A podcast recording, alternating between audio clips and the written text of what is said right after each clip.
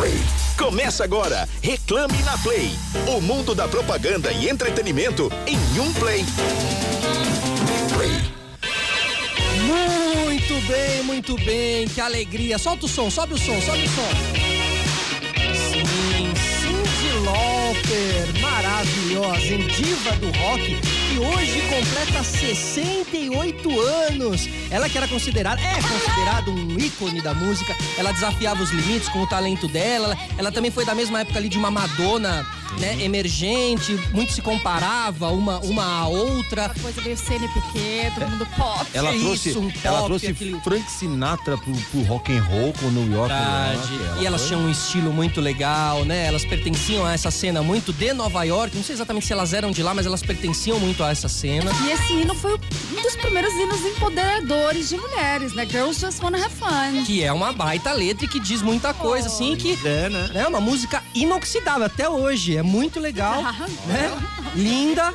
E a Cyndi Lauper era maravilhosa. Depois ela fez, anos depois, ela fez também um álbum acústico, onde ela cantava os, os sucessos do passado. Maravilhoso. True E, Acima de tudo, ela tem uma, uma voz, né? Tem uma voz rasgada ali, meio rouca, maravilhosa. Muito bem, sejam todos bem-vindos. Estamos começando mais um Reclame na Play. Eu, Felipe Solari, ao meu lado, Mônica Salgado e Emerson Souza, porque hoje a gente traz todas as novidades do mundo do entretenimento, do mundo do mercado e também das coisas que estão acontecendo nesse nosso mundão louco, certo? Participem com a gente, mandem aí as mensagens. Como eu disse, eu não estou sozinho. Mônica Salgado, que tá aqui. A gente tá hit hoje, né, Mônica? A gente se veste um pouquinho de terça-feira, né? Porque também é a oportunidade de sair. Porque praticamente Né? eu Encontrar no alguém? meu, meu dress code black tie, porque é a única oportunidade de me mostrar vermelho. pro mundo. Boa noite, Mônica. E como tá frio hoje em São Paulo, hein, meninos? Tá mesmo, tá mesmo. Tá frio, mas nosso estúdio tá cheio de calor humano. Aqui, presencialmente, remotamente, também temos calor humano com duas super convidadas especiais. É, também estão ali emanando boas vibrações. E vocês sabem que quem também tá emanando muito boas vibrações Vamos essa lá. semana? Boas vibrações e calor, muito calor. Ao contrário do tempo que tá lá fora, a conta bancária de Anitta. Ah, O negócio tá quente por ali, gente, porque não param de pegar milhões e milhões. Eu não tô falando só de dinheiro, não, tô falando de status. Né? Tô falando que a Anitta tá sendo cada vez mais olhada pelas empresas como uma poderosa figura de marketing, e isso muito nos interessa, porque somos um programa que fala sobre o mercado de comunicação e marketing. So- Sobre as movimentações assertivas, como a dela. né? Assertivas, eu vejo tudo no Reclame, porque eu sigo arroba programa Reclame e fico bem informada sobre tudo que acontece no mercado. Claro, se você não faz isso, tá perdendo. perdendo. Anitta aprendeu muito sobre esse tema na prática, não foi na universidade, fazendo MBAs, Harvard, nem nada do tipo. Ela aprendeu traçando estratégias para sua própria carreira, sempre muito criativa, disruptiva, incansável. Observadora, né? Ela é bem observadora. Ela pega, né? Ela Baita saca do os case né? na música e fora da música. Ela faz isso com a, com a Ambev, né? Ela também fa- ela faz parte de uma, de uma posição estratégica ali no marketing da Ambev. E agora ela acaba de entrar para o conselho de administração do Nubank. Ela vai Total. participar de reuniões trimestrais com a diretoria para falar de futuro, de comportamento do consumidor, estratégias de marketing, áreas em que o CEO e fundador da Nubank, que é o David ou Davi Vélez, diz que ela tem conhecimento profundo. Eu achei muito interessante, impressionante a trajetória que ela vem Surpreendente traçando. também, né? Ela acabar fazendo isso, assim. Assim, um case único que merece todo o meu respeito. Tiro Ela meu puxou, chapéu. ela puxou, porque depois dela teve a própria Isa. é, e tem, tem uma série de outros de outras Mas, celebridades meu amigo, também. Mas vamos como falar, ela. como- quando a gente fala em estratégia de marketing voltada para a música, para o comportamento do consumidor, ela. Tá nadando de braçada, né? Muito pioneira e muito foda. É, e eu vi, eu vi hoje em, algum, em alguma matéria é, que falava assim sobre os problemas que ela passou pra conseguir o sample do Garota de Ipanema, né? Porque ela Sim. acaba usando em Go From Rio e não foi fácil, mas o que dizem ali é que ela bancou o não ser fácil, porque ela sabia é, aonde ela poderia chegar com esse sample, assim, e tinha total razão, assim, né? Exatamente, Todo mundo é tá isso. ouvindo. É isso, boa noite, Boa Felipe. noite, boa noite, Boa noite. Mônica. Boa noite, nossas convidadas, que já já a gente vai revelar. E todo mundo que está acompanhando a gente aí em casa, onde quer que esteja. a- arroba, através da Rádio Play FM ou do arroba programa Reclame no YouTube. Tamo no YouTube aí, vem Instagram assistir a gente, pô. E tudo mais. É, eu vou começar falando, aliás, eu vou falar hoje do, do Oscar da propaganda brasileira. Sim! Cannes Lions, o maior evento de criatividade publicitária, começou. É Cannes ou é Cane, Emerson Souza? Cannes é em francês, Cannes em Cannes. inglês, né? Então vamos lá, né? Mas aqui a gente fala Cannes. Então vamos Tá lá. Caninho, caninho. Aqui a gente chama de A gente tem caninho. toda essa intimidade. É.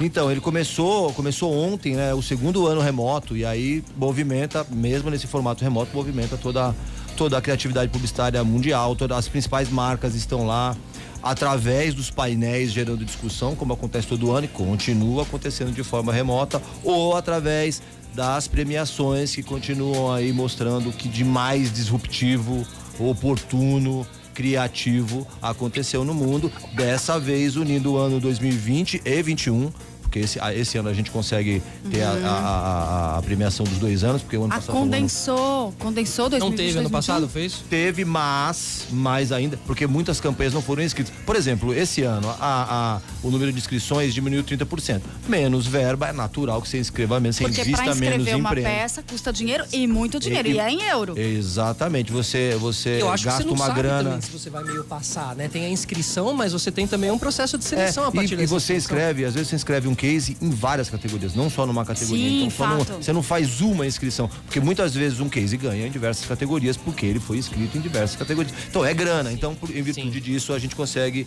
a gente consegue investir. Eu, eu, uma vez eu tentei é, colocar um filme, um longa-metragem em Cannes, a parte de, de filme, né, a parte de cinema. Uhum. E a gente pagou, fez todas as taxas, mas não fomos selecionados é, pelo festival. Esse então, risco um que você corre, é. exatamente. Eu vou fazer um apanhado bem curtinho aqui do, do das, das, principais movimentações Manda. desses primeiros dias, né? No primeiro dia, na segunda-feira, a Agência África e a Agência IKQA ganharam bronze em design e Grand Prix os Grand Prix da categoria foram para a EKQA Suécia e a Super Union de Londres. Além disso, a EKQA, São Paulo conquistou um leão de prata em Creative Data no segundo dia do festival. O Brasil levou sete leões em outdoor, cinco em print e GPs das categorias não foram brasileiros, porém contaram com brasileiros na ficha técnica, porque tem brasileiro no mundo inteiro.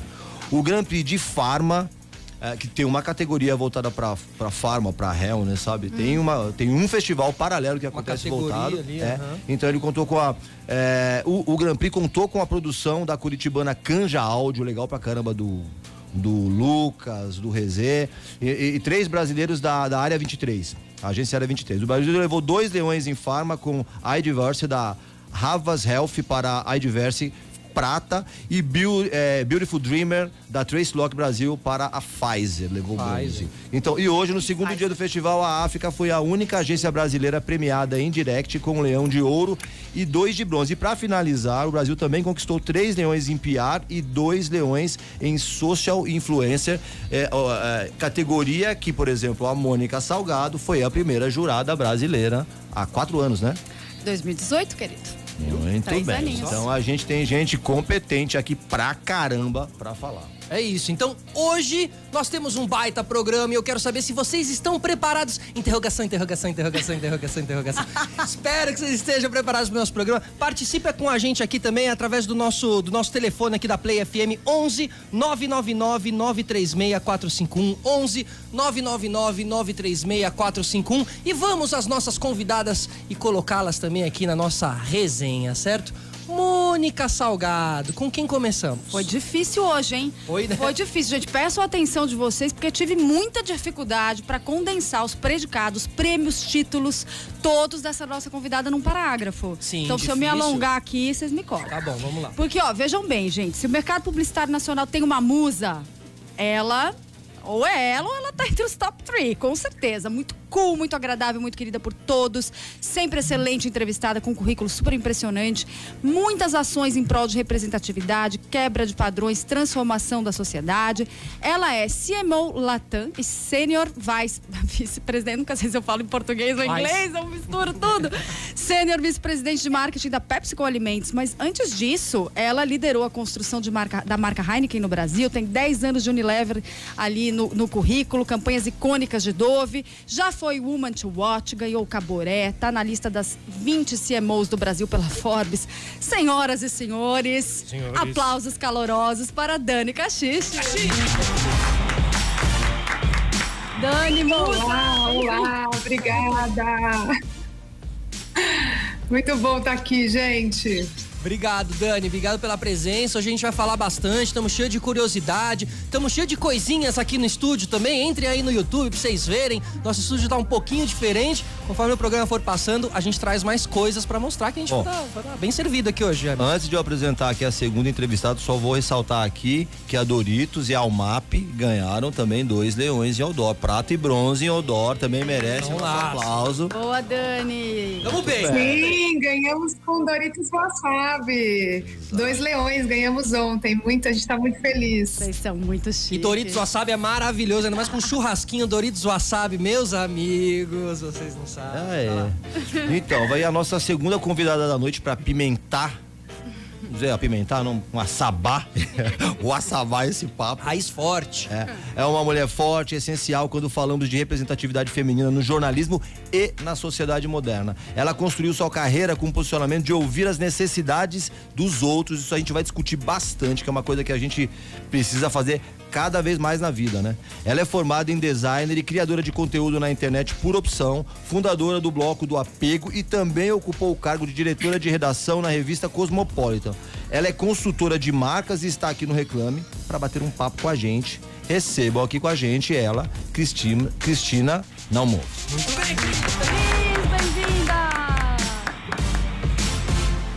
Oi, gente, obrigada demais estar aqui, ainda mais com a Dani apresentação mais que justa dela, Mônica. Ah, Cris, é, né? Não sei se foi, eu me esforcei, mas é que é.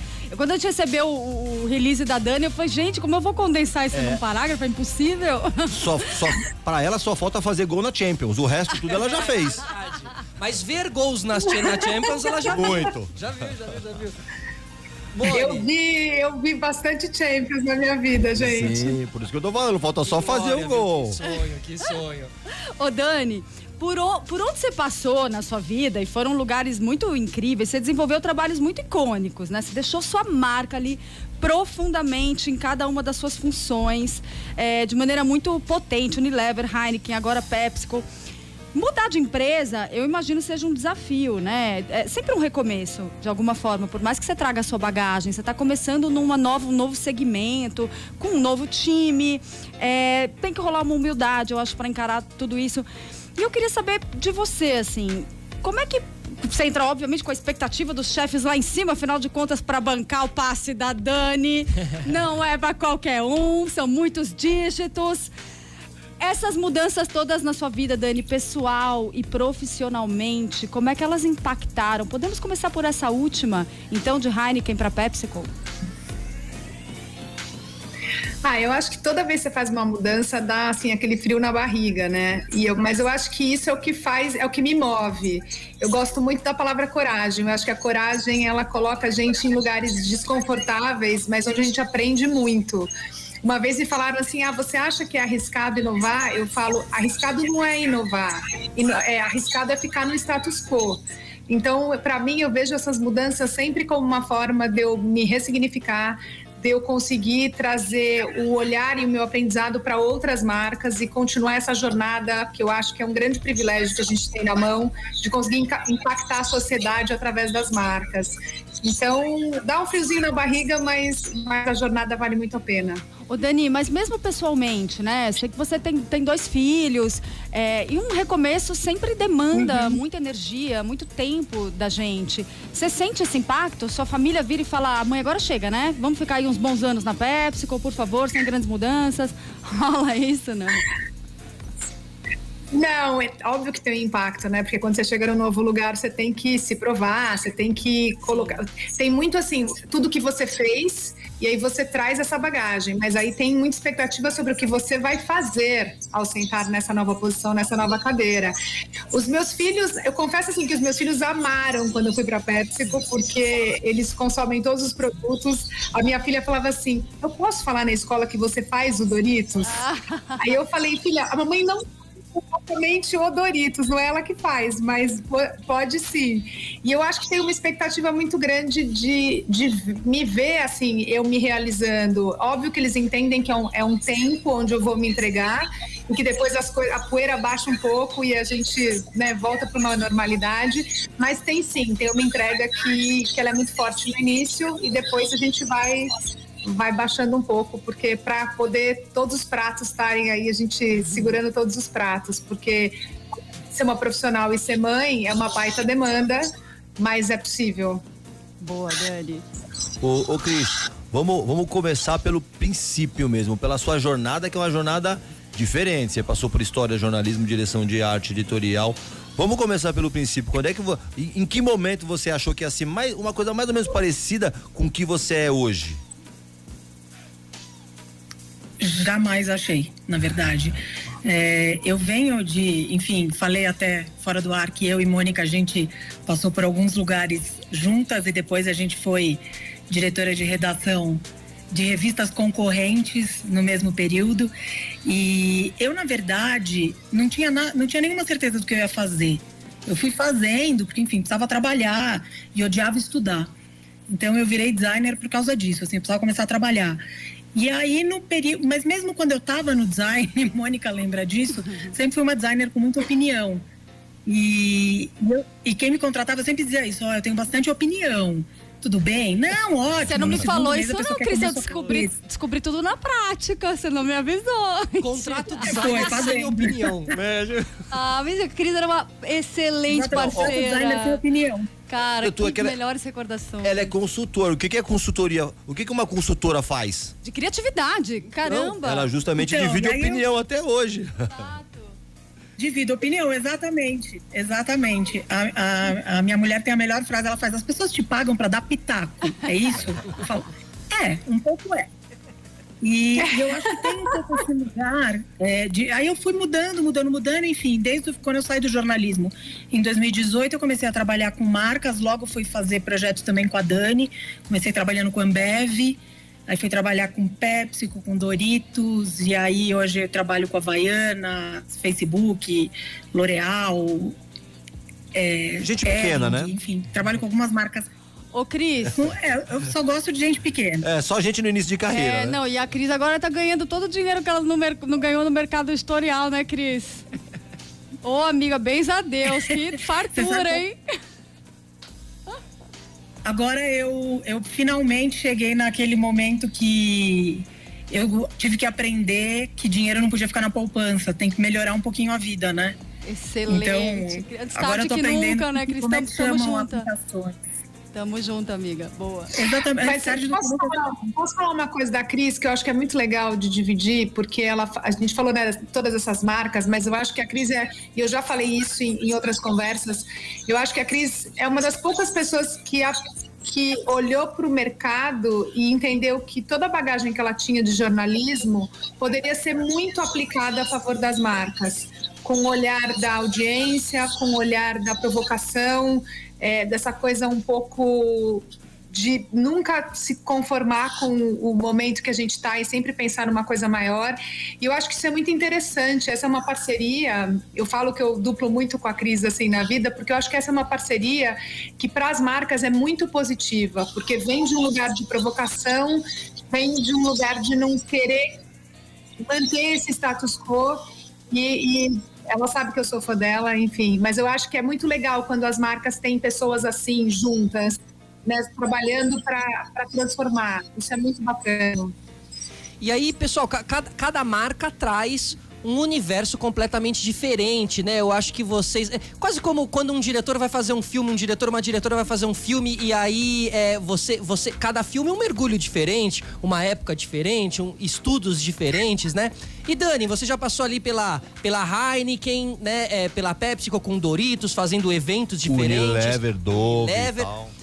Como, como você encara cada mergulho desses? Assim, você se diverte, você passa a estudar coisas diferentes, pegar referências diferentes, né? Ou seja, cada trabalho vai te abrindo novas abas, digamos assim?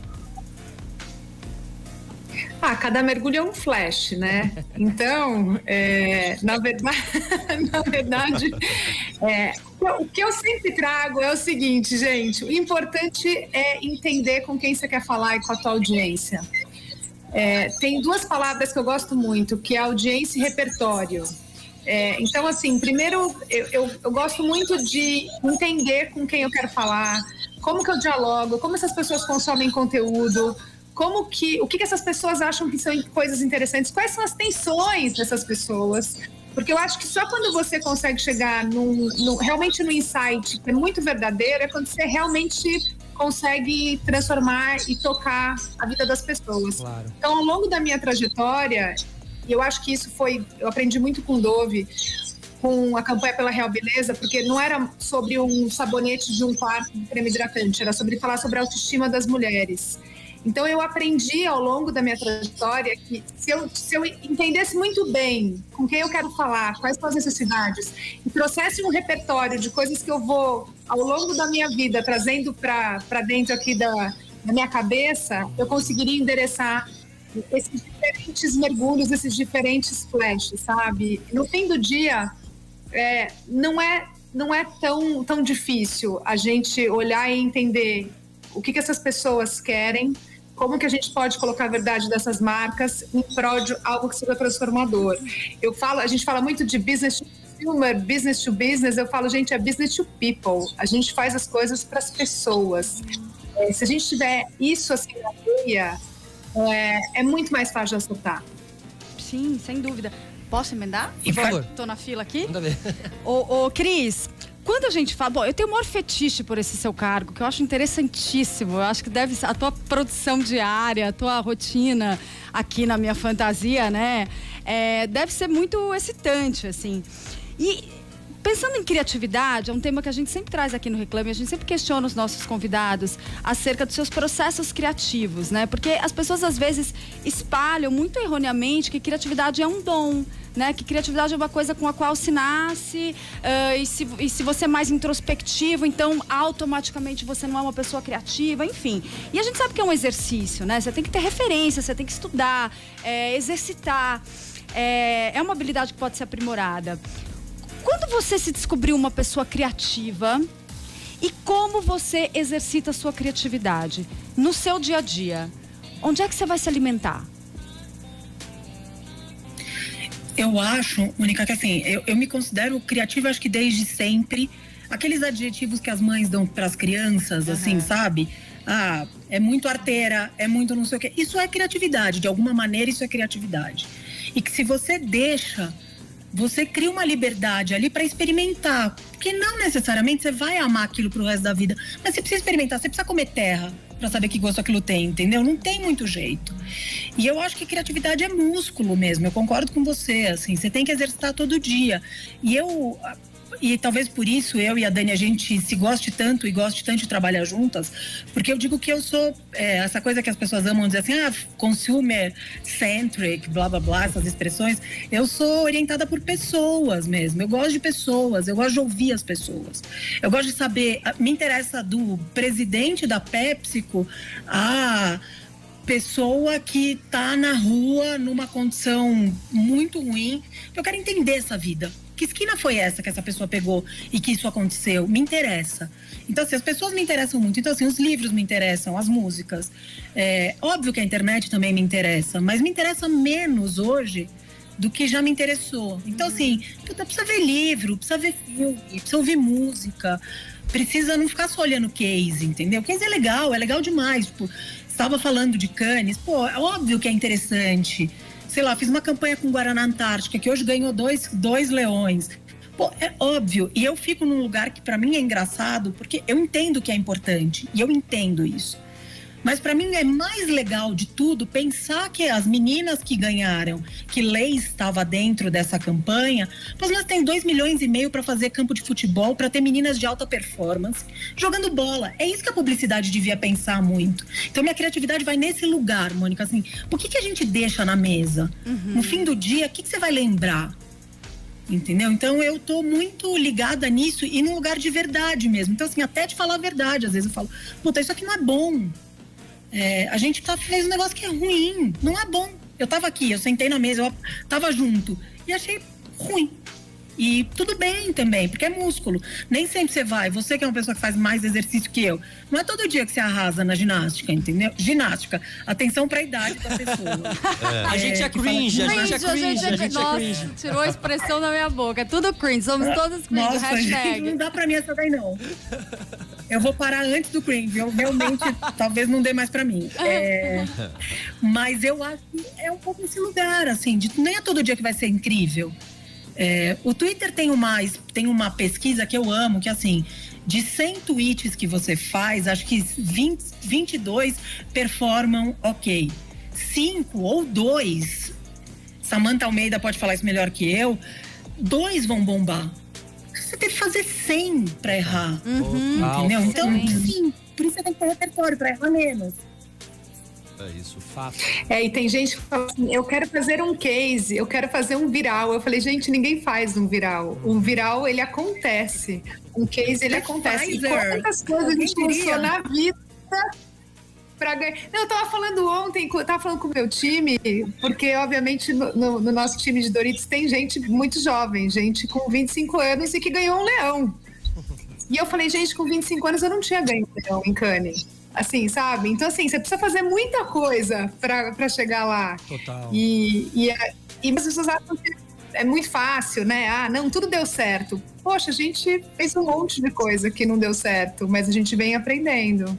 Não, e a, a- a Cris falou isso do, do Pfizer, né? Que é o, o arroba esse menino que viralizou aí do dia pra E é muito engraçado, ele, nos dias que ele começou a viralizar, nem ele percebia e, e entendia o que estava acontecendo. Porque ele Alcance, vinha. né? É, ele vinha fazendo esse tipo de conteúdo, não aquele exatamente, mas ele é um humorista, ele já vinha fazendo há um bom tempo.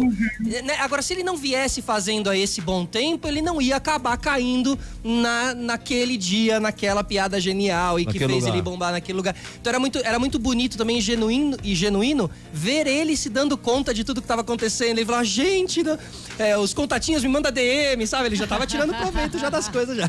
Fala Ó, fa- falando em, em- exercitar, né? A criatividade, em fazer arduamente e acertando e tal. Ô, ô, Dani, em que momento você percebeu que tinha virado um, um- um exemplo pra mulherada? Um exemplo de, de eu eu posso estar nesse lugar e virar um sonho aspiracional, assim.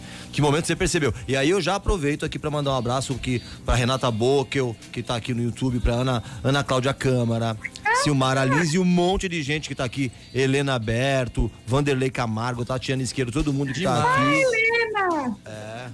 Ovacionando vocês aqui. Demais! Olha, eu vou dizer uma coisa pra você. Demorou muito pra cair a minha ficha.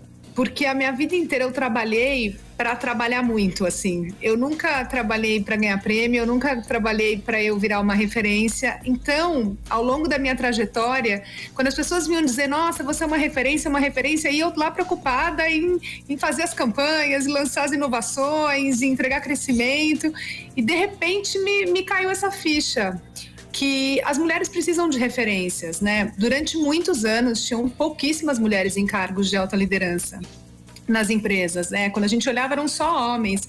E de repente eu tava ali e aí eu percebi que não era mais sobre a Dani, não era mais sobre a Dani crescer, continuar sendo promovida, era sobre o impacto e o legado que eu posso deixar para outras mulheres. O quanto, às vezes eu tô, eu tô num bate-papo e uma mulher me escreve e fala assim: "Olha, eu tô acabando de voltar de licença maternidade, eu escutei o que você falou e eu vou voltar com muito mais força".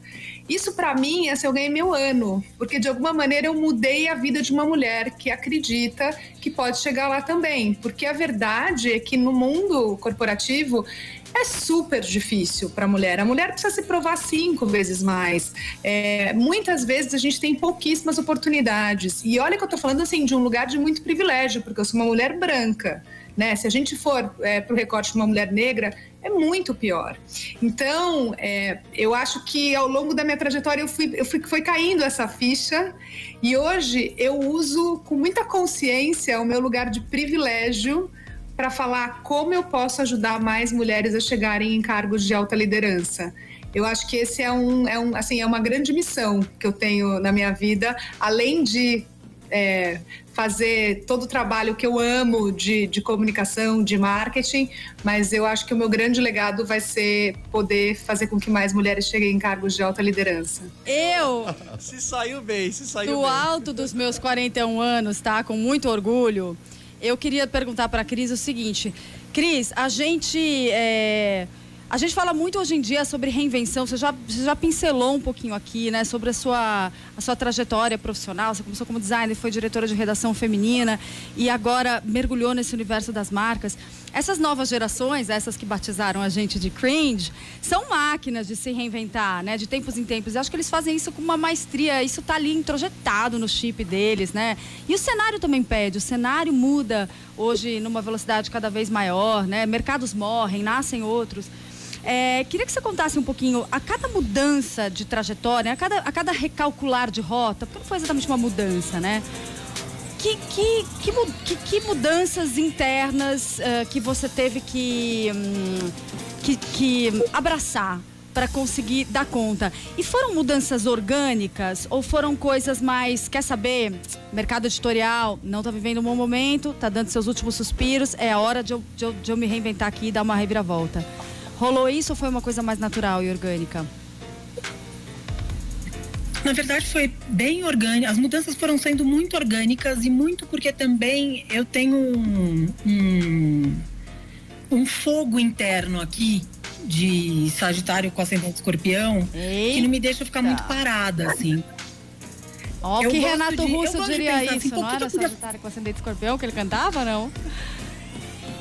Não é uma é, letra é, do Renato Caetano Veloso. Sim. Caetano é, é, o, é o Sagitário com ascendente escorpião, é, é, o Santo Cristo. Santo Cristo, exatamente. É o Santo Essa música Caboclo. que você decorou todinha, seu cringe. Não.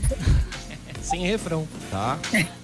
Só pra falar um negócio do cringe, eu não respeito quem não gosta de café da manhã, desculpa. Não tem a menor ah, condição. Vai se ferrar também não, não quero nem me relacionar, que é isso. Não, não toma café da manhã, não fala Ó, Eu gostava de café comigo, da manhã. Desculpa, quando todo mundo... Ser... Eu gostava de café da manhã. Quando todo mundo começou a postar o café da manhã, eu passei a odiar. Odeio foto de café da manhã. É porque você tem mil intolerâncias, Emerson. Não sobra nada pra você comer, você é intolerante não, a tudo, odeio, caramba. Eu odeio o post. A tô... gente adora café da manhã. Não. Café da manhã com Todd, café não. da manhã com Quaker. A gente adora café da manhã. Não, eu acho o café da manhã legal. Eu acho. Eu só, eu só não gosto do post. Eu tô com medo, por exemplo, quando eu tomar a vacina, será que se eu não postar, eu vou estar imunizado? Também é, se fosse você, eu postava. Pelo via das duas, posta e faz as hashtags obrigatórias. Vai, Cris. Então desculpa. eu acho que daí, assim, eu acho que essa. Não, imagina, e eu acho que é, é, esse lance de reinvenção, ele tem a ver com essa vontade mesmo. E uma coisa que, assim, eu fui conhecendo, e as pessoas que eu fui conhecendo, a Dani eu conheci entrevistando ela na Heineken.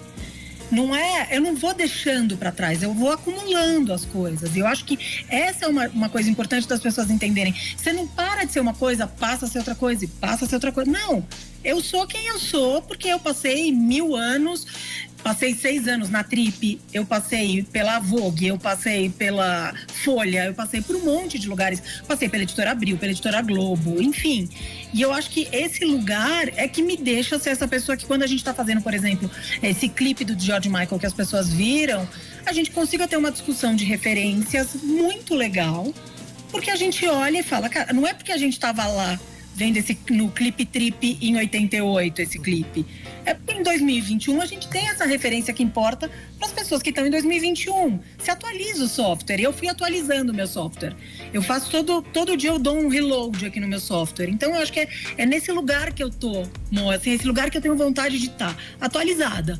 Entendeu? Talvez eu seja cringe, talvez eu seja, sei lá, a dona Nenê da grande família. Não me incomodo com isso. Eu acho que eu tô atualizada, eu tô feliz de estar aqui, assim. Então tá, tá gostoso. Ai, atualizou, Aos 43. Atualizou e, outro, e hoje everybody love Chris, né? I love Chris, I love Chris. E ó, deixa eu aproveitar aqui. Eu, eu falei para todo mundo entrar no YouTube aí. Entrem aí para assistir a gente também, porque temos imagens. Bota na tela que temos imagens. Porque temos presente hoje. Olha aqui, ó. Recebemos aqui uma caixa enorme da Cheetos, aqui, edição Arraiá. É o Arraiá, porque estamos na, na época do Arraiá, né? Abre aí, Moni, me ajuda aí, me ajuda aí, vamos ver. Você é garoto, você, vamos eu vou fazer a dancinha. Isso, vamos ver isso aqui. Ai, meu Deus. Muito bem, ó, vem aqui, a gente ganhou um kit festa junina aqui. Tem um chapéuzinho, tem um salgadinho pro Emerson que tava com fome já. Pega aí, Emerson. Muito bem. Tem o quê? Caixinha de som. Ô, gente, tá chique o negócio aqui. O chapéu aqui do Arraiá. E vamos todo mundo aí ver de arraiar. Então... Que importa muito, que é um Cheetos edição arraiar, sabor cocada. Tem as bandeirinhas Sim. da festinha junina. É maravilhoso, gente. Não, essa gente não brinca, essa gente é perigosíssima. Eu não abriria essa casa. Gente, é Drug dealers. Olha Não, só. aí até é uma coisa camisa. pesada. Ah, o Camisa negócio é muito sério. bonita. Você tá muito, você tá incrível. Ah, Felipe, você vai ficar assim até o Você fim tá, do programa. tá ótimo. Ô, ô, ô, Dani, me conta, tem, tem edições especiais aqui, né? Tem uma edição arraiá de, de milho, né? Milho, sabor milho na manteiga. Tem, tem. Então, é, cara, a categoria de snacks, assim, é uma categoria que ela responde muito bem à inovação. O brasileiro, como, como consumidor, é um público super ávido para inovação, assim. Então, é, a gente tem hoje, uma, assim, uma equipe super bacana de pessoas pensando em inovações, olhando o que está acontecendo é, nas cidades, na regionalização do Brasil. E a gente olhou e falou, bom, pelo segundo ano não vão acontecer as festas juninas. Então, como que a gente pode fazer uma edição limitada, onde as pessoas façam a festa dentro da casa delas, porque a gente sabe que, obviamente, a gente precisa respeitar toda essa questão de distanciamento social. Então, é, foi uma edição inédita, a gente nunca tinha feito isso é, com Cheetos e, assim, o resultado tá espetacular, assim. E é muito legal quando a gente consegue trabalhar as regionalidades do Brasil. O Brasil é muito grande, né? Assim, a gente às vezes a gente fala assim essa coisa do Brasil, mas quanto mais a gente vai conhecendo esse Brasilzão, mais a gente vai vendo que tem uma especificidade muito grande. Então a resposta do Nordeste para essa edição limitada está sendo assim espetacular. Que legal. Então é muito legal quando a gente consegue fazer esse trabalho. É porque o Nordeste ama essa festa. Essa festa tem um Gente. simbolismo gigante ali, né? A festa São João e tudo mais, né? É a segunda maior festa popular brasileira. É, muito grande, gente. Em lugar- tem alguns lugares que ela, ela, ela mexe mais que o carnaval. Sim, tem, Tem- razão. É, quando a gente quebra essa bolha de Campina e Grande. Paulo, É, Campina a gente Grande. vende o Brasilzão. Ó, Campina Grande, Exatamente. Patos, Caruaru, o Nordeste briga, ele pleiteando o título de maior É. São João do É, país. e É as grande. fogueiras e Sim. tudo mais, né? E a gente ficou numa coisa mais festa junina, né? Esse aqui em São Paulo e tal, a coisa da festa junina. E muitos, como a Dani diz, o Brasil é tão grande e tal, né? Às vezes as pessoas não sabem a força e potência que tem essa festa em tantos cantos do país, assim. Muito legal. Bom, estamos aqui, hein? Continue assistindo a gente. A caráter. A caráter. Ô, ô, Cris, numa dessas suas passagens na sua vida, que parece que você viveu umas quatro vidas numa só. você passou pela Som Livre. E você foi web design sem saber, sem dominar o computador. Como é que foi essa história aí, nessa sua vida? Você sabe que eu, eu tinha. Meu primeiro emprego de adulta foi. Eu fui suporte técnico do UOL de madrugada, no começo da internet. Nossa, Olha. Que era assim, UOL, Cristina Nalmoves, boa noite. Qual o seu e-mail, por favor? Eu era essa pessoa que te atendia de madrugada. Imagina a internet no começo, as pessoas descobrindo sala de bate-papo. Nossa. Era isso que eu resolvia. Era esse meu emprego. Eu conheci o E- Felipe, no- eu conheci o Felipe numa eu sala dessa. do- É, Cara, eu vou te falar, eu acho que tinha uma coisa que assim, eu trabalhava no horário da madrugada, era o horário mais maravilhoso. Conheci muita gente, tenho, fiz bons amigos. E aí eu, enfim, fui trabalhar na Som Livre, eu tive um chefe, eu fui trabalhar no Mix Brasil, que é o maior festival LGBT de cinema do Brasil, um dos maiores do mundo. E eu fui trabalhar lá. E aí o, o- o cara que era o meu chefe lá foi para São Livre, me ligou um dia, eu tava desempregada, dura, dura, dura. Me ligou um dia falou assim: Cris, queria te chamar para vir para São Livre e tal. E eu não tinha um puto, celular de crédito. E aí ele me ligou e falou: era uma grana que eu lembro assim, sei lá, três vezes que eu ganhava na época. Falei: ah, não, legal, legal, dá pra ir, eu acho, dá pra ir. Cara, trabalhar os primeiros 15 dias eu tinha que pular a catraca do trem porque eu não tinha dinheiro. E aí um dia eu cheguei na sala e falei, puta, eu preciso de dinheiro emprestado, cara. Eu não tenho dinheiro pra pegar trem. Não dá pra pular catraca todo dia. Não dá, não tenho grana. E eu acho que tem esse lugar, assim, que foi. Eu fui criando, é isso, essas referências, por exemplo, CD da Ana Maria Braga. Foi uma coisa que lá no meu passado remoto caiu na minha mesa um dia pra fazer layout da capa do CD da Ana Maria Mas Braga. ela. can- Pô, tem CD? É Tinha. CD? É isso aí, não conhecia. Tem, o Louro José. Ah, Louro José, coisa mais Era um feat, era um feat. Collab. Era um fit, exatamente, era um fit. Então, é maravilhoso isso. Então, assim, é, voltando lá para a história da, da, da Mônica, a pergunta, é isso. Eu nunca esqueci o meu UOL Cristina Almoves. Boa noite, qual o seu e-mail, por favor, de madrugada? Ô, Cris, Não, não tem muito jeito. eu tenho a minha versão, a versão do UOL na sua vida, na minha era a Rádio Eldorado, eu dava os boletins de trânsito, né? Então eu terminava os boletins de trânsito e tem aquele acento, assim, que, eu, que eu, sempre os repórteres falam, até hoje na TV, né? Que era assim, não sei o quê. Aí eu, eu falava, Mônica Salgado, Eldorado. Ah, muito bom. É muito assim. Rimava. Ah, são boas lembranças, né? Essas coisas nos moldam A- mesmo. a- Agora, o que, o o que o Emerson não contou é que quando a gente se conheceu na sala de bate-papo do UOL, ele era o latino de Floripa 79. Depois que eu descobri que era Emerson Souza mesmo, né? É Na verdade. Era... E o, o Felipe, o Felipe era, era empresário independente. Isso, exato. Falido. Empresário independente falido. Pessoal, olha, nós temos aqui um quadro toda Falido. semana. Exato. toda semana que a gente traz algumas novidades, coisas que a gente assistiu durante a semana, tá? E aí a gente pede que vocês é, escolham em qual dessas dicas vocês dariam o play. Então o Emerson vai dar uma dica cultural, eu vou dar uma também, a, a Mônica vai dar uma, e aí vocês escolhem em qual dessas vocês dariam o play, porque a nossa batalha cultural, atenção, atenção. Batalha Cultural. Sim, que semaninha. O que, que você andou assistindo, Mônica? Olha, andei assistindo pouca coisa, falar a verdade, que eu ando trabalhando muito, mas gostaria. Não, ainda tô nas minhas séries antigas, né, gente? Porque às vezes a série tem duas, três temporadas, a gente dá uma semana aqui e a gente. dá tempo, a né? gente segue evoluindo, assistindo coisa, e não é. tem novidade. Mas. Eu ando bastante reflexiva, né? Tô ali na terapia duas vezes por semana, terapia fazendo efeito. Não diria melancólica, porém ando pensando muito sobre as questões da vida. E aí, nessa vibe, eu me deparei com um portal que não é exatamente novo, ele tem, mas ele tem menos de seis meses, que hoje em dia é isso, né? Para ser considerado Seis novo, meses, qual que é o timing, né? Centenário. Mas é, é um portal inteirinho dedicado à musa das pensatas profundas, das narrativas psicológicas, a rainha absoluta das citações da internet, Clarice Lispector. Esse portal, então, como eu disse pra vocês, ele não, ele não tem seis meses, mas a, a Clarice, obviamente, é eterna. E o material reunido ali acho que vale super a visita. Eu fiquei hoje bastante tempo ali. É, ele foi compilado pelo Instituto Moreira Salles, que lançou esse site no centenário de nascimento da escritora, que completaria 100 anos em dezembro do ano passado. E lá tem muita coisa interessante. Além do pacote óbvio, né? Biografia completa, fotos, resumo de toda a obra literária dela, manuscritos, eh, anotações de- dos livros icônicos dela, Hora da Estrela, Paixão Segundo GH. Então é muito legal ver os manuscritos dela ali. Tem um compilado de notícias, ensaios sobre ela, mas o mais legal é que ele reúne uma série de videoaulas sobre a vida e a obra dela. Essas aulas são capitaneadas por escritores, por professores. Então eu me, me perdi ali naquelas aulas, um material incrível para quem gosta de Clarice, para quem gosta, ah, enfim, das mensagens da obra dela, um super tratado para muito além dessas frases, clichês, né, que a gente se depara na internet e da regram. Então, Instituto Moreira Salles é www.ims, de Instituto Moreira Salles.com.br. Dá um search ali em Clarice Lispector, você vai ser direcionado para o portal. Boa, que isso, adorei. Boa dica. E você, Emerson?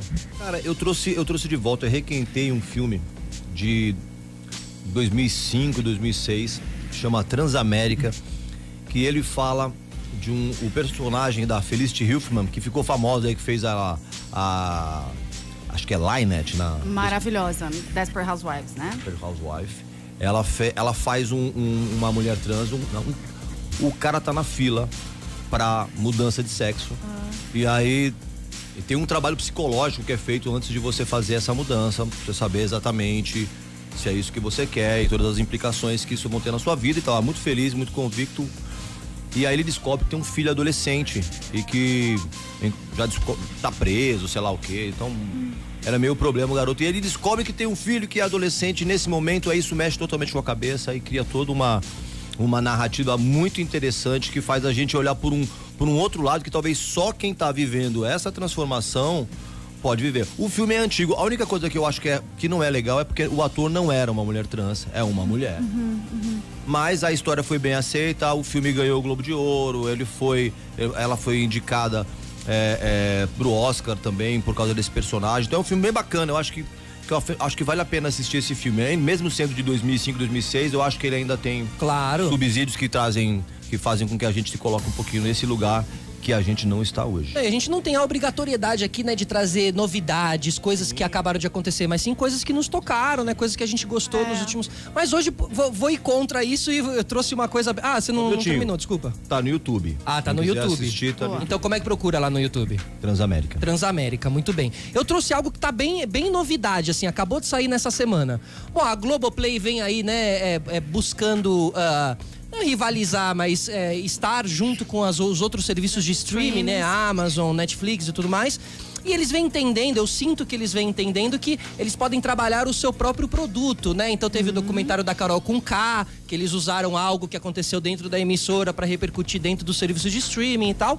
E agora eles acabaram de lançar uma série, uma série nova, que é uma série documental, Meu Amigo Bussunda, Ah, contando a história do. Bussunda, né? Do, do, do Cacete Quero Planeta ver, tô louca pra ver. coisa de cringe, porque assim, né, assistir a história do Bussunda coisa de cringe. Mas enfim, assim, Bussunda foi um cara muito muito engraçado, o Cacete Planeta marcou toda uma época, um humor que assim, talvez particularmente não seja o meu humor que eu mais gostei, o grupo, mas sou um curioso por histórias, assim, sei que o Cacete Planeta começou fazendo o jornalzinho na faculdade, depois eles escreveram pro, pro TV Pirata, depois eles foram galgando o seu Baita espaço, case, né, viraram case. o Cacete Marcaram Planeta. toda uma geração. Pô, ficaram tantos anos ali, brincavam muito com futebol e tal. Então é muito legal também ver algumas imagens de arquivo e assistir também ali a trupe do caceta. Mas acima de tudo, como eu falei no começo, ver também como a Globoplay começa a explorar e desenrolar esse, né, esse produto que eles têm na mão, porque através da Globo também eles têm muita, muita coisa pra se explorar ali dentro. muito assim. conteúdo. né? imagem de arquivo. É, não, né? e sabe o que eu tava pensando? Você pode Histórica. pegar um personagem que foi de uma novela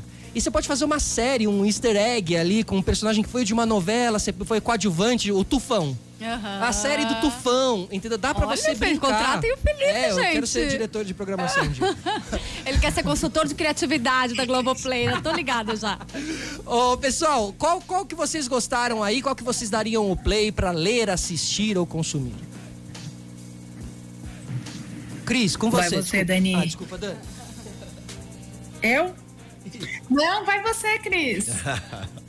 Eu, eu queria assistir o Transamérica porque eu acho que eu gosto de entender como as coisas envelhecem, né? Eu acabei de assistir Sex and the City e é bizarro. Eu não sei, assim, você olha as- com a lente de 2021, é muito maluco, assim, você olhar uma série que mudou a vida de um monte de mulheres naquele período. Tem uma semente ali, mas é, é- é- mas é assim, é uma loucura. Datado. É, e eu tenho vontade, porque eu acho que a, a história, e, e é um assunto que me interessa muito. é, acho que a vida das mulheres trans, a maneira com que, enfim, elas são tratadas até hoje, e, enfim, infelizmente, de uma maneira bizarra. Então, assim, eu tenho vontade de entender como é que é a vida de uma mulher trans que descobre que tem um filho, que vai para a fila para fazer essa transição, para fazer é, é, né, essa transição de gênero. Ela tem esse lugar importante aí para a vida dela, porque deve ser, meu, deve ser uma pressão é, tão grande de dentro para isso, né? Assim e, e- e- e tal. Então eu iria, eu iria no Transamérica para ver como envelheceu. Dani, Eu acho que você gabaritou, viu, Emerson? Porque eu também. Eu achei que faria sentido, a né? vitória é sua, Emerson Souza. É. Muito bem, Ó. então play no Transamérica. Diga que eu tenho um negocinho pra falar aqui também. Então, eu ia só falar uma, uma dica, uma coisa interessante que aconteceu essa semana, porque assim, a gente falou, o Clube House tá, o Clube House tá caindo um pouco, menos interesse do que já teve, embora seja uma ferramenta nova, mas ah, o Spotify lançou, tá lançando o seu concorrente pro, pro Clube House com salas com até mil pessoas também, então de repente isso talvez deu uma turbinada de novo, É. sabe, num, O Spotify é uma plataforma que está procurando também se, se inovar, né? Eu, por exemplo, os podcasts, que é algo que está bombando muito hoje em dia. No, no Spotify você não tem a possibilidade de fazer um podcast ao vivo, por exemplo, ainda. Algo que você pode transmitir no YouTube, fazer uma live. Você não pode fazer um podcast ao vivo ali, né? O, o, a- o Clubhouse vem com essa plataforma do- de colocar ao vivo, Uma coisa né? mais quente, sem edição, Isso, né? Exatamente. Às vezes nem fica É disponível. Então, então, É aí que, que eles se tá encontram, indo. aí onde É. eles se encontram, exatamente. E Dani, você tem um podcast, né, Dani? O Freestyle, que você faz também, um dos integrantes também é o Lúcio Tenho. Ribeiro, né? Que é um grande, assim, crítico de, de música, né? Eu trabalhei na MTV muito tempo, o Lúcio é um cara que sabe tudo, assim. Conta aí um pouquinho dessa experiência do podcast, Dani. Então, é muito legal. Sou eu, o Lúcio Ribeiro e o German Carmona.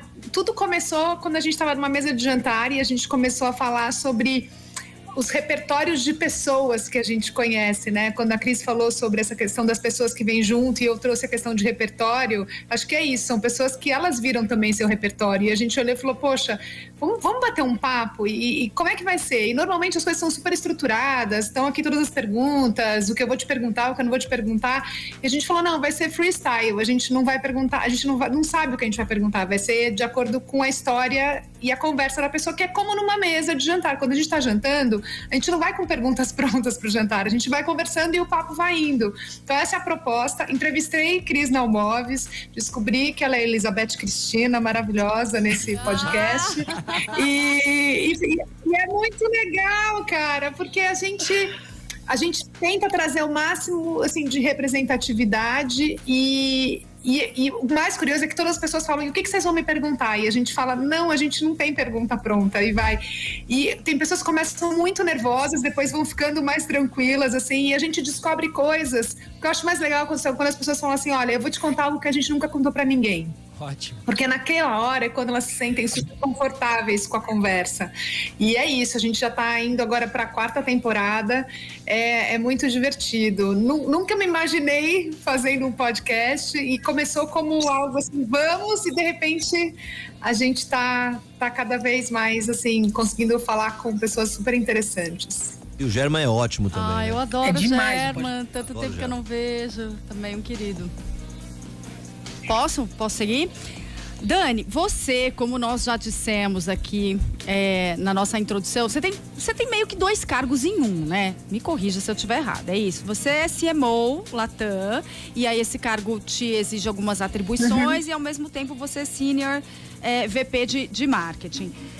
E aí eu, eu, preciso entender como é que você compartimenta o seu cérebro e o seu tempo também de maneira prática para lidar com essas tantas demandas do seu trabalho, porque você cuida de mídia, você cuida de inovação, você cuida de é, design. Quer dizer, são áreas que se complementam, mas que às vezes exigem né, partes diferentes, facetas diferentes do seu cérebro. Como você faz? Olha, eu só consigo fazer porque eu tenho um time muito em Cleveland. Assim, eu tenho assim um time de pessoas incríveis que estão fazendo um trabalho que eu tenho um baita respeito. É, muita coisa a gente vem construindo nesses últimos cinco anos. Óbvio que quanto mais a gente tem essas atribuições, mais a gente tem que aprender a delegar. E, tem, e eu, eu acho que esse é um exercício também, que é essa coisa do. Eu, tem uma expressão em inglês que fala progress over perfection, né? Progresso acima da perfeição. Eu acho que isso é algo que que eu vim aprendendo na minha carreira, né? Que assim, não, não dá para o tempo inteiro querer controlar tudo e fazer tudo. E, e eu vejo quanto as pessoas que trabalham comigo, elas crescem nesse, nesse processo, assim. Então, é difícil, não é, não é tão... Assim, tem dias que eu falo, Cris, a Cris me manda uma mensagem de manhã, eu respondo à noite, assim, porque é o único horário que eu consigo. Eu falo, não consigo nem te responder. Mas, é... Mas, a gente vai usando tecnologia, vai usando uma série de coisas, mas eu acho que essa coisa também de, de muitas vezes é, conseguir fazer com que muitas pessoas possam também estar nesses lugares, assim, não, eu não preciso ser onipresente, tem muita gente muito boa trabalhando comigo que está fazendo baita trabalho, isso me ajuda demais. É, mas, é, mas é desafiador. Eu confesso que às vezes é bem desafiador. Você está na Colômbia, aí você vai para a Argentina, depois você vai para o Brasil, depois vai para o México cada lugar é um desafio diferente, mas é, mas é muito legal. A logística, né, dos pensamentos, das, dos processos todos, né? Uma hora você tá, é, é, isso, uma hora você está falando de um mercado específico, de um tema específico, e aí vira a chavinha, né? Isso dá Logística um do pensamento, eu gostei. A logística do Não, pensamento. É legal mesmo. Só aqui no Brasil, você tem Brasil. É uma logística de é, pensamento. É. Aqui no Brasil, a gente tem regiões distintas, estados distintos, já é complicado. Imagina você ter isso e também a América do Sul nessa parada aí. É. Ô, ô, ô, Cris, a Renata Boca aqui pergunta. Mas acho que tem uma coisa que dá. Pode falar, pode falar, Cris. Hã? Pode, pode falar. Não, faz a pergunta da Rê. Então, não, ela pergunta se vai rolar o arraiar do apego e aí eu já emendo o que que é o bloco do apego. Então, você sabe que nessa, nessa coisa de eu vou trazendo tudo da vida, em 2000 2002, acho, sei lá. Eu tive um podcast quando eu trabalhava na Trip que chamava Música de Apego. E aí eu chamava a pessoa no estúdio, a Trip tem um estúdio. E aí eu chamava as pessoas e falava, me conta seis músicas que você ama e me conta as histórias com essa música, com essas músicas. Que pode ser era uma música de amor à pista, de amor de, sei lá, foi uma amiga que gravou falando música do Roberto Carlos, enfim. E aí corta, um dia eu tinha que abrir minha empresa e eu falei, ah, tá bom, ela vai chamar Apego, que é o nome que vinha na minha cabeça. Corta, eu fui ter um blog, eu trabalhava na editora Abril e eu tinha que concorrer com a Mônica, que estava na Glamour na época, eu tinha que inventar muita moda. E eu inventei que eu ia ter um bloco de carnaval pra, da revista. Aí eu fiz o registro, fui fazer o registro, eu não tinha os dados da editora Abril na época. Eu falei, ah, vou fazer no meu nome mesmo. E beleza, depois eu vejo. Fiz, esqueci disso.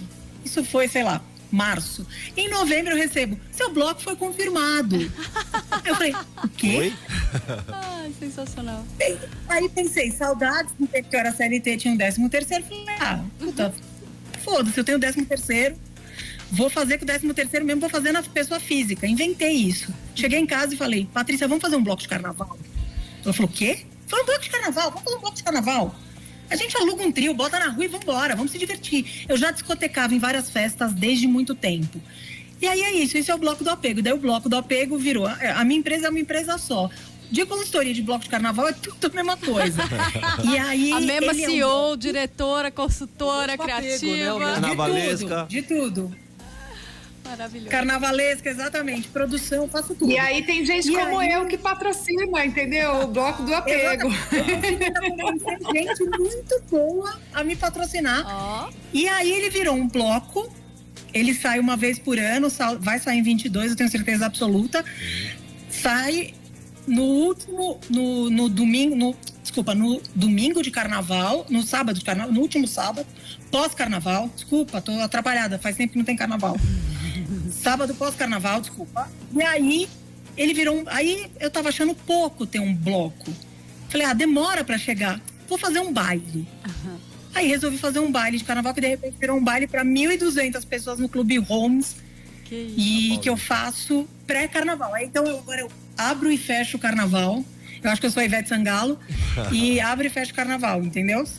Paulo mesmo, eu mesma que me divirto. Isso é diversão. Isso, isso daí, volto lá na pergunta da Mônica aqui que me alimenta. A diversão é um negócio que me alimenta pra caramba. Ah, isso per... me dá muita, muita ideia. E a pergunta da Renata, vai rolar o arraiá do apego ou não?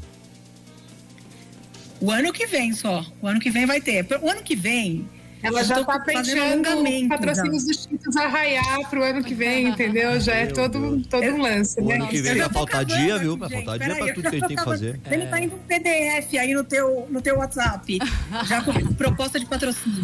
Nossa agenda vai estar tá intensa. Vai, o, que, o que vem me trazendo esperança é que eu venho ouvindo em conversas diferentes no dia, assim, as pessoas já começando a falar sobre ah, ano que vem, ah, vai ser, não sei o quê, né? Ou seja, trazendo já aí uma esperança pra gente de que estamos próximos aí para que a gente consiga realmente retomar as coisas e tudo mais.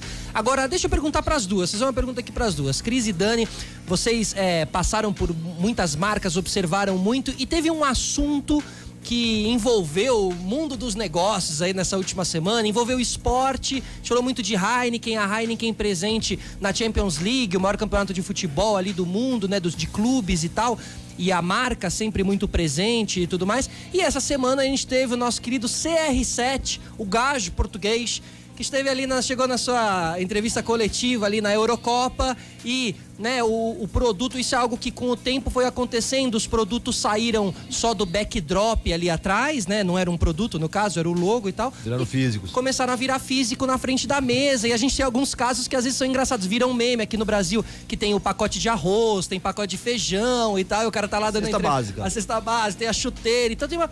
E o Cristiano pegou lá o refrigerante, tirou da frente e tal. É, como vocês observaram essa situação e, e, e, como vocês também, o que vocês pensaram com relação a isso, né? Porque te, deu todo aquele bafafá que perdeu milhões. Que reflexão gerou, né? Bilhões na bolsa, né? Toda a reflexão e, e consequência disso tudo. Começando por você, Dani, por favor. Isso é coisa tua, Dani? É difícil fazer esse comentário aqui, né? Porque envolve muita coisa. Olha, que eu vou te dizer, eu, eu ainda. ainda deu, faça essa pergunta, traga essa pergunta, traz, não tem problema nenhum, não sei o que. Eu falei, vou, vou trazer, então se não tem problema Não, eu vou, eu vou falar o que eu vou falar o que, o que, que eu, Daniela, acho. Eu acho que assim, é, existem patrocínios de grandes eventos no mundo, onde as marcas colocam seu investimento. Então, e, e muitas vezes aqueles eventos eles acontecem, acontecem por conta dos investimentos. Quando a gente está falando também de um festival de música, é a mesma coisa. Então, são relações entre é, vamos dizer, plataformas de patrocínio e os seus patrocinadores.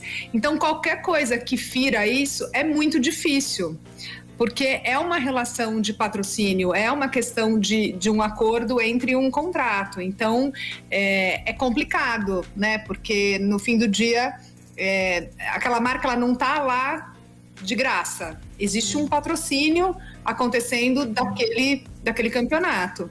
Então, é, eu, acho, eu acho complicada a situação, assim. É o máximo que Ô, eu posso Dani, falar. O Emerson não pode então, nem, nem o Emerson não pode nem responder porque ele não para de comer, Dani. Falando em patrocínio e produtos na mesa. Eu já, ele acabou com os Cheetos e ele não manteiga. Eu só queria dizer que eu tô vendo isso. Gente, tá? mas é que elegância, Emerson. Ô, ô, ô, Cris, e você? Como é que você reagiria aí nesse caso?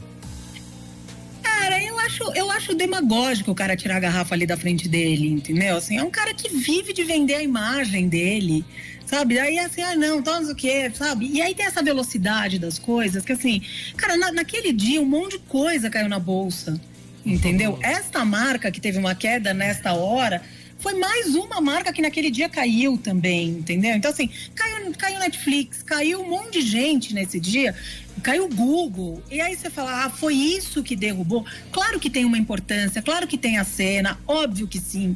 Mas eu acho que, assim, beleza, ele quer ser é, um cara que não lida com marcas, Houston e Gara Situation, que a gente vai ter que correr conversar essa atuação, entendeu? Porque é um cara que vive de vender a imagem dele. Então, assim, é, eu acho meio, eu acho demagógico e, e, e, e no fim, é, eu entendo a mensagem que o cara quer passar, entendo tudo.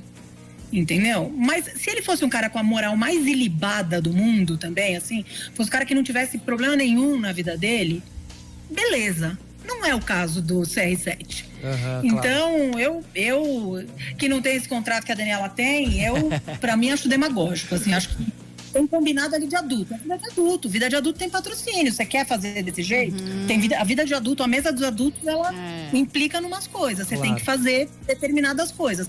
Agora, o saquinho de arroz, as coisinhas todas, Felipe, desculpa, tem, tem que pensar também pra fazer as coisas, né? claro, né? Assim, lógico. porra, não dá pra botar um saco de arroz aí. Não dá, não tem, não tem, não, não, conver... não, não conversa é lado, com a com Esse a é o lado designer, esteta de Cris, que realmente você jogar um saquinho de arroz ali, é, bota o logo, né? Não, fica é. estranho, realmente fica estranho. Agora, é, realmente tem muitos pontos. Não, e até, até como. Pode falar, Dani.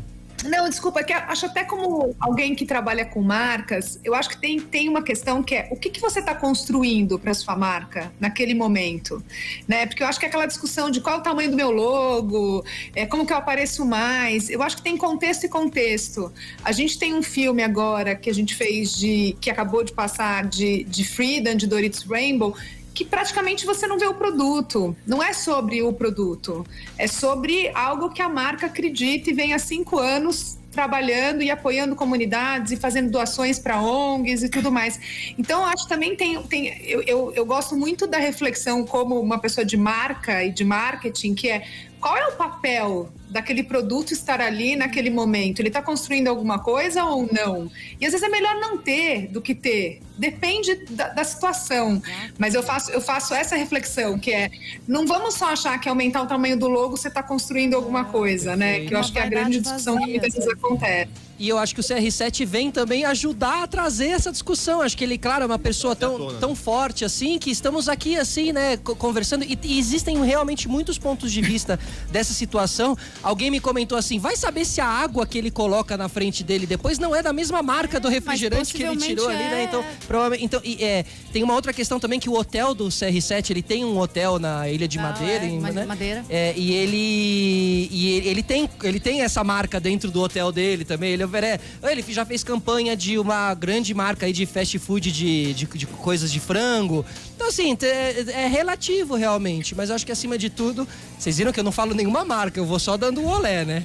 Ah, menos CR7, vai. Resumidamente, tudo que a gente falou aqui em uma frase, menos CR7. menos CR7. Então, a gente está falando de propósito das marcas, como é que elas devem aparecer. Aí tem uma pergunta da Helena Berto aqui para Cris, que eu acho que é totalmente vem a calhar. Você trata de pautas que ainda não estão maduras em todas as empresas, como a diversidade, e aí ela emenda. Como você avança em termos de criatividade? Porque é muito sobre cultura também esse tema.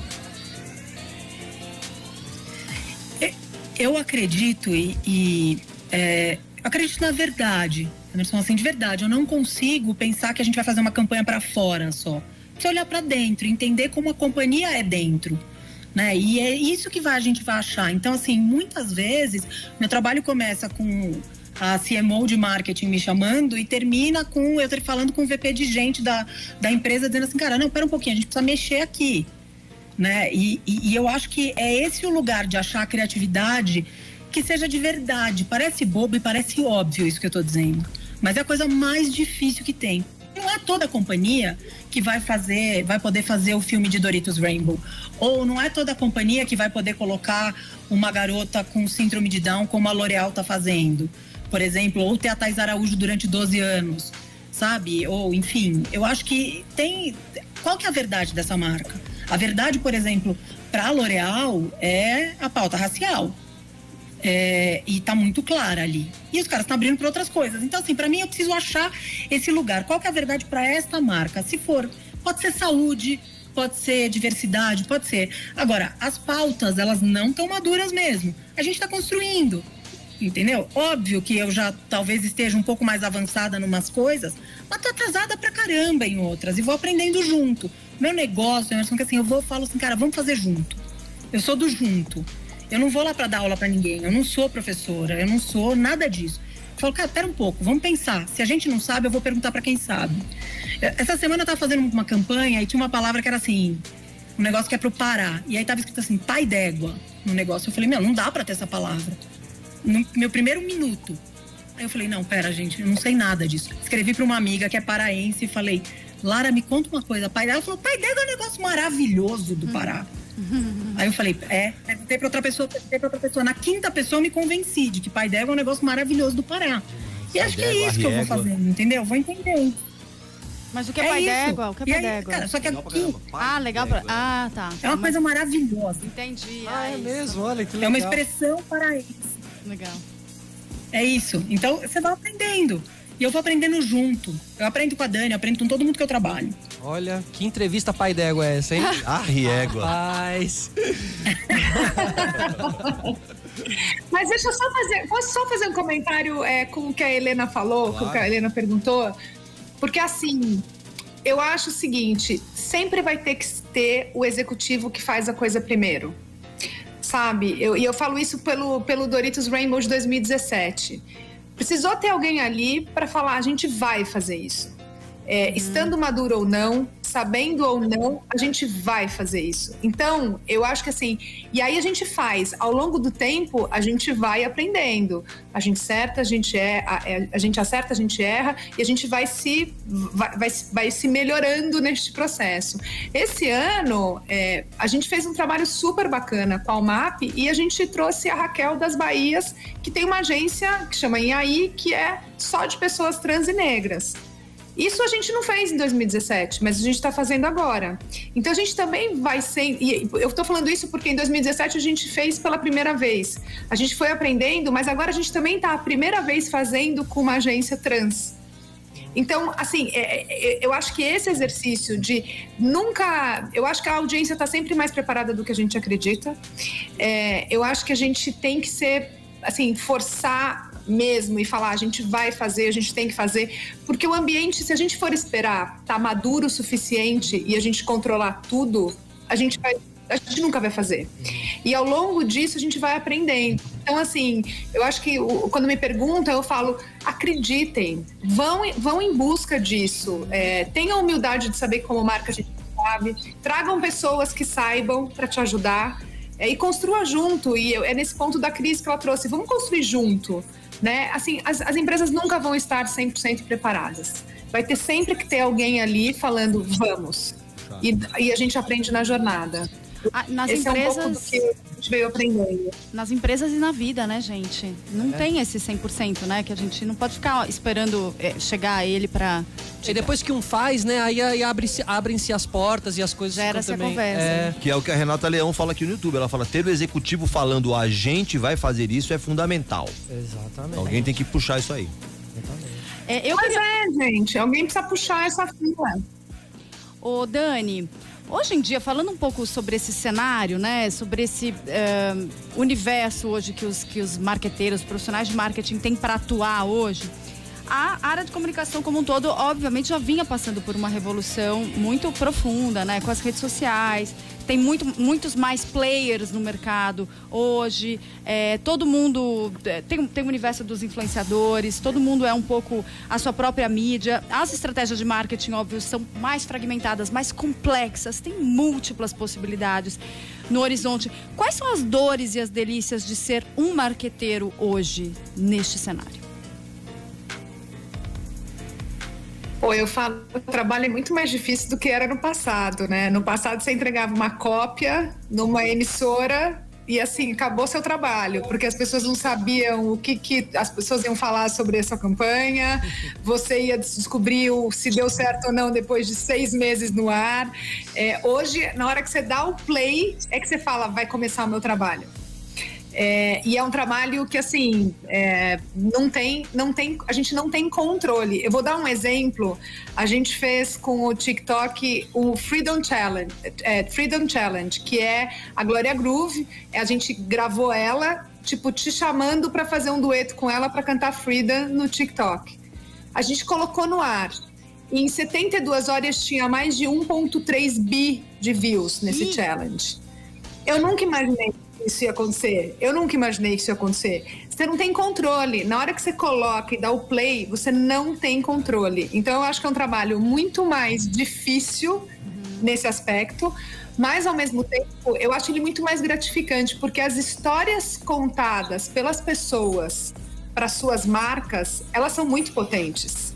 Então a gente sai de uma lógica de eu, marca, conto uma história que eu quero contar e eu vou para um lugar onde eu, marca, te dou ferramentas para você contar essa história junto comigo. Isso é muito poderoso. É muito poderoso. Mas ao mesmo tempo tira muito do controle. Então eu acho que assim, a, a dificuldade que muitos marqueteiros têm é porque você quer controlar tudo e você não controla mais nada. Mas se você faz algo que é relevante, essa construção ela é infinita. E é- eu acho, eu acho, juro, a hora que eu vi ali mais de um bilhão de views, eu falei, e eu vi as pessoas, eu fui entrar para ver como as pessoas estavam gravando. É, é sensacional. É, a gente poder ter o privilégio de ter uma marca que consegue gerar isso para as pessoas. A gente fez, a gente refez a, a Avenida, a Avenida Paulista no Fortnite para as pessoas jogarem no dia que seria aconteceria a quantidade de, de retorno que a gente teve das pessoas por levar, levar este tema para o universo de gamers foi uma coisa assim absurda de incrível. Então eu acho que é isso para mim, isso me alimenta. Você falou para Cris, perguntou para Cris, né? Isso me alimenta. Isso me alimenta para falar a gente tem que ser consistente, mas nunca previsível, porque eu acho que esse é um desafio do marketing como você é consistente sem ser previsível, porque as coisas elas vão muito rápidas também, assim, é uma velocidade muito, assim, não- a tecnologia fez com que tudo ficasse muito efêmero e muito rápido. Então, como é que como é que a gente acompanha isso? É um baita desafio. Mas eu acho eu acho muito mais divertido ser marqueteira hoje do que antigamente. Claro, mais desafiador, talvez, ali, É, né? exato. E, e, portanto, tem, é isso, tem mais opções, né? Você pode errar mais, mas isso torna o processo tão mais emocionante. Sim, é, isso é bem você verdade. vai ali qualificando em tempo real, né? Essa, essa emoção é muito boa. Agora, olha, a gente tem aqui, eh, entre os nossos integrantes do programa, um especialista. Às vezes mais, às vezes menos, em horóscopo, certo? Porque nós temos um quadro aqui, A Culpa é das Estrelas. Atenção, atenção. A culpa é das estrelas. Emerson Souza, nosso Walter Mercado aqui do. Ligue já, ligue ligue já. já. Ligue já. Ó, Como é que é? Vamos começar falando com a Cris aqui. Vamos. A Cris que é Sagitário, com ascendente escorpião. Eu, o Santo já Cristo diria- que fez uma desgraça naquela música. Foi. Eu acho que o Santo Cristo é peixes com ascendente escorpião. Agora me veio esse insight, mas Sei tudo bem. É peixe. É peixe? É peixe, é peixe. Ó, Ô, Cris, Cris, o Sagitário é um signo que ele, ele, ele tem esse negócio, é meio dócil e meio cavalo. De vez em quando dá uns coices. Você sente, claro, tem um lance da liberdade. É, sagitário é um signo muito livre e, e a gente nota pela sua história que você é bem sagitariana no sentido de que você vai embora. E se tiver que mudar e ir para outro caminho, você vai para outro caminho. E se tiver que recomeçar ir para outro lugar, você vai para outro lugar. Essa, como é que isso interfere na sua vida, essa, essa sua história de ser sagitariana? Você não gostou da história do coice, mas é uma característica ligada ao teu signo. Ao mesmo tempo que é dócil, às vezes é meio. Não, não, não, eu não É meio sério. Coisa, não. Eu sou boa de dar coisa. Aê. Quando precisa, eu dou. Quando precisa, Ela eu dou. é. Ela é, gente. Eu dou. Ela é. Eu sou Eu dou, prova eu viva aviso. disso. Maravilhoso. Eu aviso. Eu aviso. Eu Eu, aviso. tenho, eu tive um chefe que disse uma coisa que eu amo e que eu uso pra vida. Eu não chego na tréplica. Ele me, quando me contratou, ele me disse isso. Ele falou, Cris, eu não chego na tréplica. E eu amei isso, eu uso pra minha vida, pro meu casamento, eu uso pra tudo. É, e aí, eu acho que tem uma coisa que é maravilhosa disso, que é, ó, eu tô te avisando, eu tô te avisando, pum. Foi. te avisei. Eu avisei. Pois. É, é isso, mas eu uso.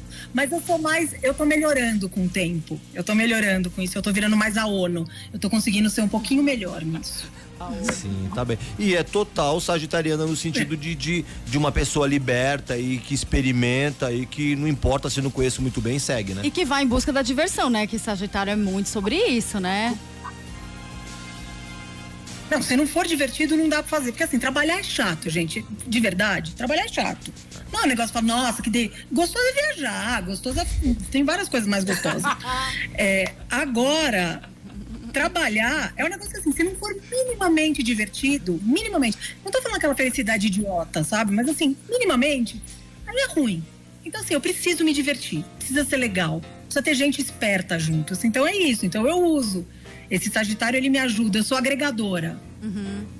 que mais, Emerson? Quem mais Não, tá com a gente? ótimo, ótimo. O ascendente dela, escorpião, só dá uma pimentada na parte sexual. É, porque são dois signos bem sexualizados. Parece que esses dois negócios aí se transformam num vulcão em erupção. é o que sugerem os O horário não me astros. Sugerem os O astros. horário não me permite essa resposta.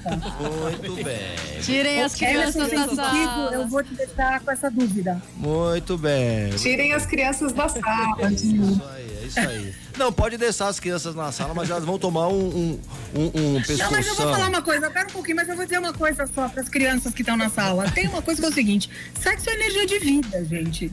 Tá bom, é bom que tenha. É bom que tenha. A gente que fica meio tipo, e sexo, Tabu, tá bom, mas é bom. Não, é tipo, é bom. É isso, é. É bom. É a melhor coisa de graça que tem pra fazer na vida. Pronto. Amém. Tá aí. Isso, isso, isso, minha gente. É Sagitário com escorpião. É isso. é isso. E agora, Dani, Dani. Dani Capricorniano, signo batalhador. Capricorniana Dani, agora eu tô impressionada, não diria. Trabalhadora, persistente, obstinada, astuta, geniosa, metódica, vive na planilha. Como é que você. Como, é mentira isso daí? Como que é a tua Puta, vida não sendo vivo capricorniano? Na planilha, não vivo na planilha. Não, eu não vivo na planilha, gente. Acho que eu sou a capricorniana menos planilheira do universo, assim. Não sou essa pessoa. Eu sou muito, eu sou muito pé no chão, com certeza. Mas tem muita gente que diz que eu, que eu ando assim naquela beiradinha assim do precipício muito da, durante a minha vida, assim, porque eu essa coisa da coragem e vamos, essa sou eu. Então, isso não é tão Capricórnio, É assim. verdade. Capricórnio é muito seguro, muito pé no chão. Eu sou da que falo, assim, se eu acredito, se meu estômago diz que tá certo, eu vou, assim. Mas, mas Capricórnio é um signo às vezes meio chato, né? Muito certinho e tal. Então, precisa dar uma. Você também é, Mônica, Não, mas eu sou casada com um há 25 anos. Ela tá aqui só assim, Eu tô concordando. assim, Não, é é, difícil esse signo. É, é, desceu uma lágrima na hora. gente, mas aos 47 anos é o meu ascendente, que eu não sei qual é, que me rege, entende? Ô, Walter Mercado, é ascendente muito aí. engajada. Eu não tenho a menor saber- ideia qual é o meu ascendente. Tem que saber a, a entende? data Horário de, de a- o nascimento. horário de nascimento. É. Você sabe seu horário de nascimento, Dani? Eu nasci às seis da tarde. Vai, Walter, agora prova. Não, Quero mas saber calma, se né? você é um expert tem em que ser aquela É, coisa assim, assim, 7, pontual. 5,55, Você né? nasceu assim. na pontualidade. É. Não, não é pontual, gente. É aproximadamente. Pra vocês verem que eu não sou uma pessoa de planilha. Aproximadamente seis da tarde. Até porque nem no, nem no Zoom a gente consegue chegar no horário certo Nossa, hoje em dia. eu tô sempre esperando pra me atrasar. É, gente. Ó, mas o que importa, o que importa é que eu não sei É qual é, mais o- ou menos isso. Eu não assim. sei qual é o seu ascendente, eu não sei onde é que tá sua Vênus, eu não sei onde é que é o seu signo lunar, mas tem alguma coisa te ajudando aí, viu? Porque Capricórnio, na essência, é mais metódico, é menos. é, experimenta menos, que é uma coisa que Sagitário tem pra caramba, Capricorniano tem menos. Mas seja o que for, tá te ajudando, tá tudo certo. Agora, Dani, você tem Sim. um jeito. Bom, enfim, eu, eu não te conheço sequer pessoalmente, inclusive todas as interações que a gente teve, acho que foram sempre assim, né? Remotas. Mas. Ai, você me parece aquela chefe que todo mundo gostaria de ter. Né? Uma pessoa doce, uma pessoa é, agradável, até o teu tom de voz é agradável. Me conta, mas aqui a gente quer polêmica, né? A gente vive na- em busca dessa polêmica do Pergunta lado pro meu time. P. Eu acho que eles não vão falar né? isso, não. Ó, do- do- A, a, a Cris quase comentou ali alguma coisa. É a, quase. Cris, a Cris, dessa vez ela vai fazer a tréplica. Eu tô sentindo que essa vez vem a tréplica. Vamos conseguir, vamos conseguir. Não, gente, eu não sou, eu não sou boazinha, não, como chefe, não. Mas lá do Assim, B, a gente quer detalhe. A gente, enquete. é detalhe sórdido que a gente quer aqui. É aquele lado B bem cabeludo mesmo. O que, que você precisa melhorar, Dani, que você sabe, vai? E teu time sabe. Não, o que eu preciso melhorar, eu sei o que eu preciso melhorar. É assim, ó, a minha régua é muito alta. Então, é, quando eu vejo alguma coisa, por mais seja incrível, eu já estou sempre pensando no que poderia ter sido ainda melhor. É, e isso, por um lado, é legal, mas por outro, dá uma sensação de que nunca é suficiente, nunca tá bom. É, então, essa é uma coisa que eu preciso melhorar. Assim, sabe? Por exemplo, quando eu vejo o Last Dance do Michael Jordan na Netflix, eu, eu olho pra ele e eu falo, eu sou essa pessoa. Ah, assim, eu tenho, e- eu, eu, eu, eu entendo ele. Eu entendo ele. Eu falo assim, eu acredito em tudo que esse homem falou, gente. Mas eu sei que é duro. Porque todo mundo, que- todo mundo que, que jogou com ele falou, pô, é Isso. difícil pra caramba jogar com esse cara. Mas olha onde ele chegou, né? É, não, e, Então, É o preço. e- e só um adendo, tem uma hora que o Jordan, ele se emociona, nos, no- nos últimos episódios, ele se emociona por sentir que as pessoas sempre é, falavam isso dele, sabe? Ah, ele cobra muito, ele é muito exigente. E ele chora, porque ele diz... É lógico que eu sou exigente, eu queria ganhar os campeonatos, entendeu? E de repente estão me julgando porque eu era exigente e tal. Então ali é um paralelo, é muito, né, muito bom esse conteúdo, assim. Acho que é muito em cima disso que a, que a Dani tá falando, assim. É, então esse é o meu lado, assim, que todo mundo fala, ah, ela é muito legal, ela é muito legal. Pô, é difícil trabalhar com alguém tipo Michael Jordan, não é fácil. Claro. Não tô dizendo que eu sou. Calma, gente, minha humildade aqui, hein? Pelo amor de Deus, eu não tô me comparando a ele, mas tô dizendo do, do- da questão do pensamento, de Do sempre estar se desafiando. Porque ele era um cara que ele, ele, ele, ele brigava com ele mesmo, ele desafiava ele mesmo. E é difícil você estar com alguém que o tempo inteiro tá brigando e se desafiando o tempo inteiro. Essa coisa do consistente, mas não previsível, o não previsível dá um baita trabalho. Dá muito trabalho. É, esse é meu lado B aí.